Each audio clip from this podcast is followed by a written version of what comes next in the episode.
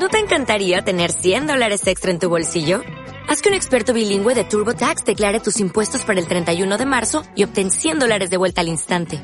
Porque no importa cuáles hayan sido tus logros del año pasado, TurboTax hace que cuenten. Obtén 100 dólares de vuelta y tus impuestos con 100% de precisión. Solo con Intuit TurboTax. Debes declarar para el 31 de marzo. Crédito solo aplicable al costo de la presentación federal con TurboTax Full Service. Oferta sujeta a cambios o cancelación en cualquier momento. Una de las expresiones artísticas más conocidas de la cultura mochica son sus huacos retrato. Y en este episodio hablaremos de dónde vienen, quiénes eran representados y para qué sirvieron.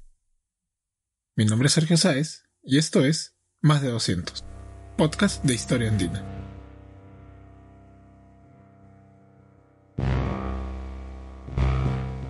Desconocemos mucho sobre nuestro pasado Desconocemos cosas como la existencia de templos a lo largo de nuestro territorio desde hace más de 4.500 años. Desconocemos que el quechua no es una única lengua. Desconocemos que Tupac Amaru no fue el primer cacique en rebelarse. Desconocemos que el abandono nos ha hecho perder muchísima de nuestra historia. Únete a nosotros en la aventura de evitar que el olvido nos robe el pasado y compartamos la aventura de redescubrirlo.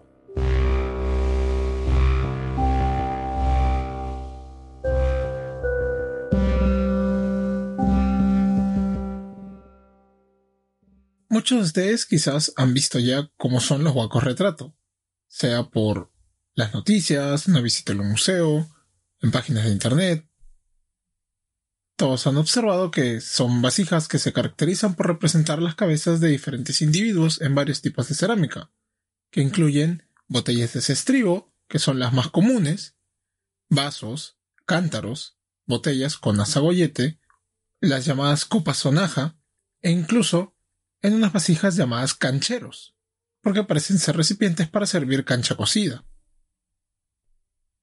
La tesis más popular sobre los huacos retrato es también la más antigua y plantea que estas vasijas son retratos realistas de personas reales. Funcionarios, sacerdotes, gobernantes, personas comunes.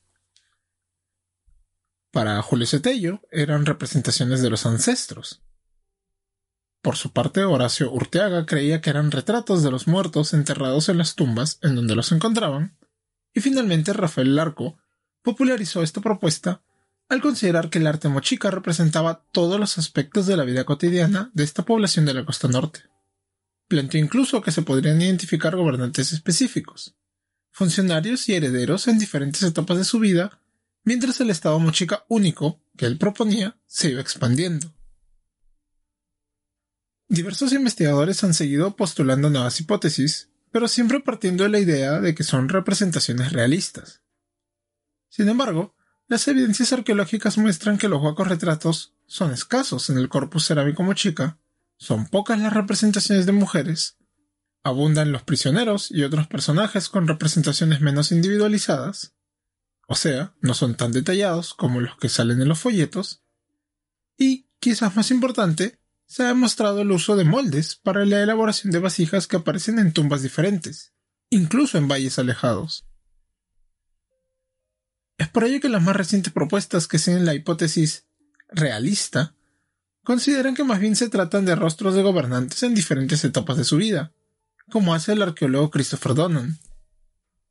Ya no los consideran necesariamente como representaciones de la sociedad mochica en su conjunto, ni siquiera de toda la clase gobernante. Los huecos retratos serían solamente representaciones de las máximas autoridades. Otra línea de investigación fue la seguida por Anne-Marie Hockenheim y Christoph Makowski, quienes consideraron que no eran retratos per se, sino que se representaron las funciones de personajes asociados con el aspecto religioso mochica.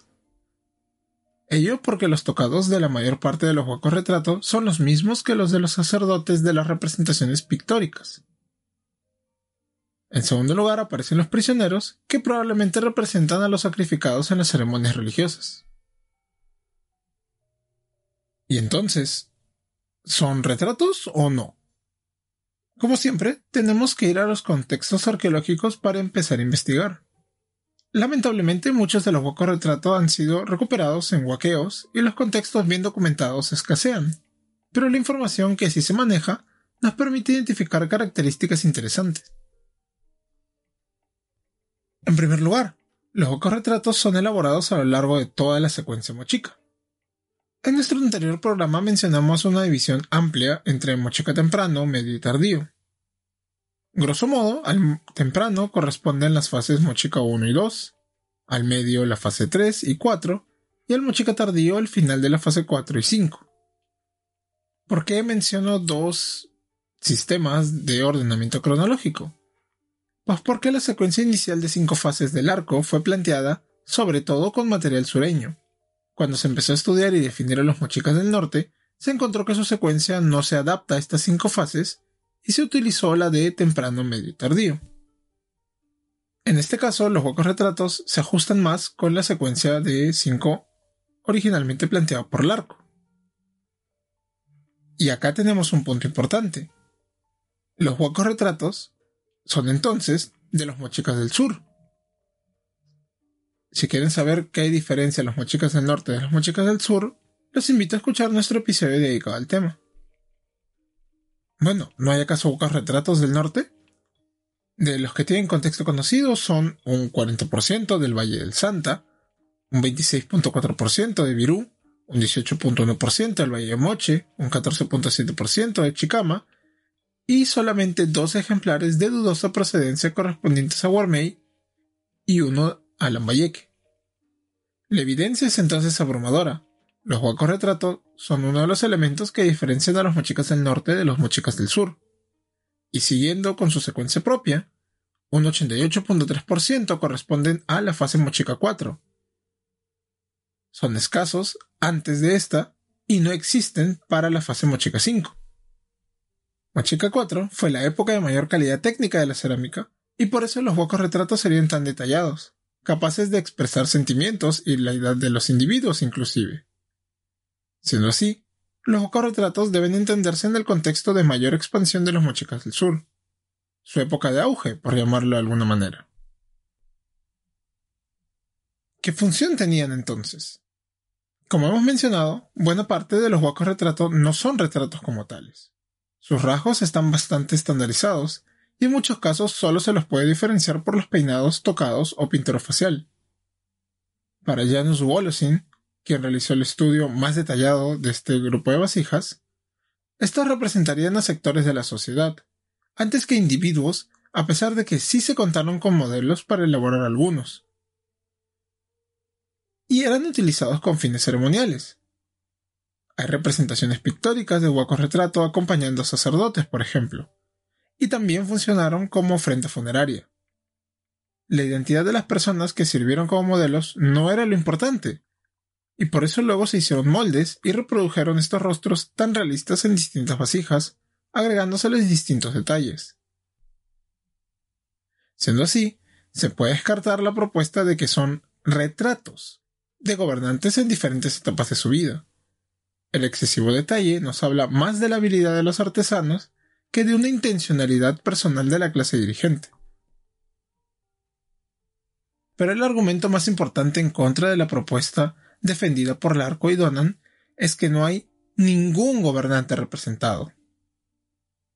Así como oyen, ninguno. La iconografía de las vasijas escultóricas y pictóricas, así como los entierros como los de la señora de Cao y el sacerdote búho de Virú, no cuenta el señor Zipán porque es de los mochicas del norte, nos permiten saber muy bien cuáles eran los atributos de los gobernantes mochicas. Ningún hueco retrato presenta los tocados tan característicos de estos entierros. En realidad lo que tenemos son un 0.3% de cabezas trofeo, un 1.4% de guerreros moche, un 1.5% de mujeres, un 1.7% de muertos vivientes, un 8.4% de niños 9% de prisioneros, 12.9% de hombres recuay y, dominando todo, un 44.5% de sacerdotes moche. Ni un solo gobernante. Las escasas cabezas trofeo que representan la cuerda que pasa por la boca para sostenerla o tiene los rasgos de los prisioneros torturados de la iconografía Las mujeres representadas suelen tener la boca abierta, por lo que Wolosin considera que están relacionados con los llamados huecos eróticos. Los niños, por otro lado, son un misterio. Algunos cuentan con tocado y otros no. Y quizá alguno de estos ejemplares puede representar personas con alguna enfermedad antes que niños. En última instancia, esta identificación es hipotética. Por su parte, los muertos vivientes se tratan de individuos con rasgos deformados para darles una apariencia cadavérica. Estas vasijas cuentan con muchos atributos como tocados de diferentes tipos, diademas y collares, y es por ello que Wolosin los relaciona con las escenas de baile de los muertos de la cerámica pictórica.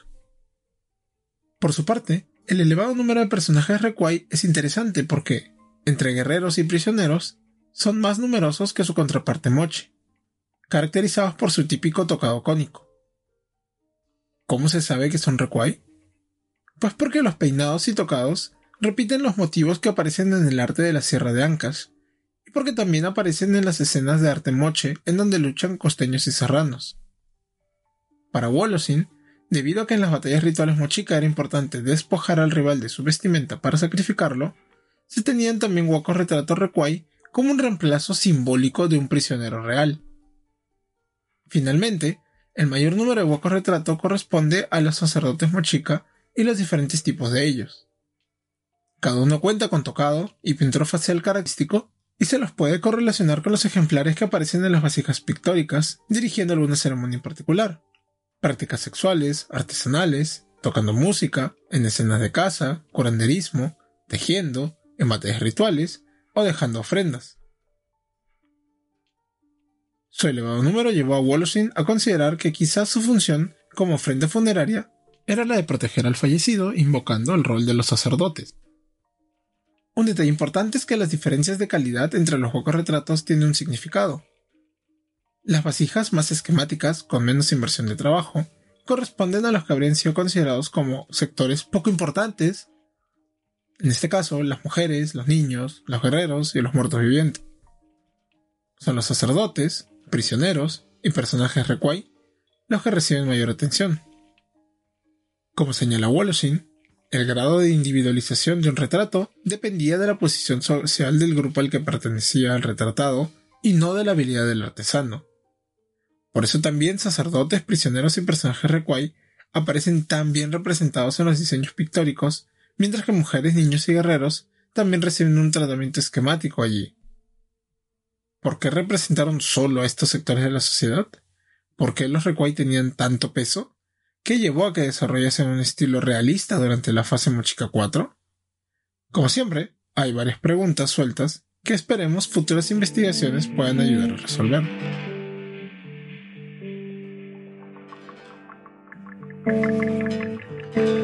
Muchas gracias por escuchar el episodio de hoy. Como siempre, quiero agradecer a nuestros Patreon, Lendobler, CBZ, Frank Barca y Carlos Vilca por apoyarnos durante tanto tiempo y contribuir con que este proyecto siga adelante. Ya saben que si quieren apoyarnos pueden hacerlo vía Patreon, en donde nos encuentran como más de 200 podcasts de historia andina. Pueden apoyarnos desde un dólar en esta plataforma de mecenazgo, pueden retirar su apoyo después. Y recuerden que de todos modos los programas van a estar subidos de manera gratuita en iVoox, Spotify y YouTube. Agradeceremos que nos comenten sus opiniones, que nos dejen críticas, alguna sugerencia en la caja de comentarios de iVoox, en la caja de comentarios de YouTube o a nuestra cuenta de Twitter en donde estamos como arroba más de 200, 200 en número. Y bueno, en este caso las fuentes se reducen a una sola, el libro de Janusz Wolosin del 2008, Los rostros silenciosos, los retrato de la cultura moche, publicado por el Fondo Editorial de la Católica. ¿Por qué recurro a un solo libro? Yo por lo general intento utilizar varias fuentes para que se contrasten las opiniones e incluso presentarles las propuestas contrarias de darse el caso. En nuestro programa de hoy decidí utilizar el libro de Wolosin exclusivamente, pues es el trabajo más extenso y sistemático sobre este tema. Y porque, bueno, la mayoría de las propuestas mencionadas previamente no aportaron mucho. El mismo Wolosin en su introducción eh, histórica menciona cómo los estudios han repetido muchas veces ideas preconcebidas, comparaciones con el arte occidental del mundo clásico, Y bueno, yo creo que mejor trabajo que el de Walshin no hay ahora. Y si bien hay siempre nuevas investigaciones, falta un trabajo así sistemático. Este libro, por si acaso, lo pueden encontrar gratis en el repositorio del Fondo Editorial de la Católica, junto con otros libros de arqueología e historia que son bastante buenos. Bueno, eso ha sido todo por este episodio. Muchas gracias por escucharnos. Los espero en el siguiente.